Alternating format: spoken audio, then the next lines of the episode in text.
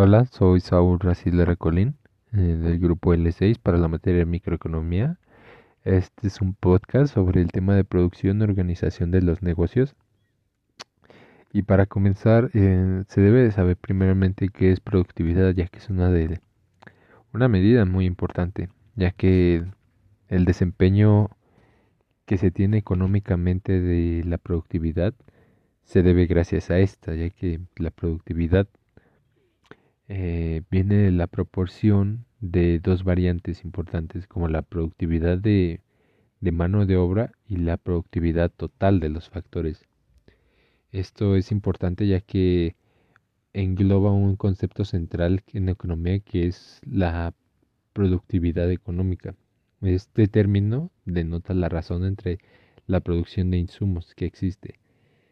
los economistas de mucho tiempo contemplan estas dos medidas de productividad eh, como un factor total dividido entre los insumos, ya sea de mano de obra o capital y materiales.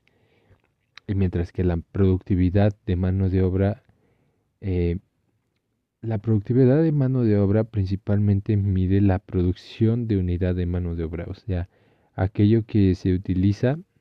y se produce por mano propia, como pueden ser horas laborales de trabajadores. Y los insumos, la productividad de factor total, eh, son más que nada los capitales, materiales e insumos que pueden llegar a tener la mano de obra, los, los otros trabajadores de los que se hablaba antes. Cuando la producción crece y con mayor rapidez que los insumos, o sea, hay un desbalance en, en la demanda de uno, de uno y el otro, se crea un crecimiento en la productividad. Eh, pero debe ser específicamente eh, que la producción crezca más rápido que los insumos. Esto significa que hay una mayor generación de productividad, tanto laboral como económicamente. Entonces, e, ello mismo requiere que haya mayor necesidad de cubrir aspectos como lo son los insumos. Eh, la, productividad crece debido a muchos factores, debido a adelantos tecnológicos, innovaciones, eh, aumento de personal, las economías y la producción en masa son elementos también que han sido importantes, ya que muchos de estos procesos son deben de innovarse, ya que muchos de ellos siguen arrastrándose de, de, de años y siglos atrás. Y si de no, si no fuera por esto que aumenten las empresas, pues las economías no existirían y tendrían un mayor alcance a nivel nacional o global también. Eh, mientras también eh, los estimados que se tienen para las empresas deben de llevarse a cabo en los negocios. Las empresas son negocios principalmente, son organizaciones especializadas que se dedican a administrar los procesos de producción, ya que la producción se organiza en empresas porque la eficiencia que se necesita a gran escala y la obtención de importantes recursos financieros eh, son supervisados cuidadosamente, ya que grandes empresas pues dependen mucho económicamente de estos materiales. Por ello la, la producción eficiente a menudo requiere una gran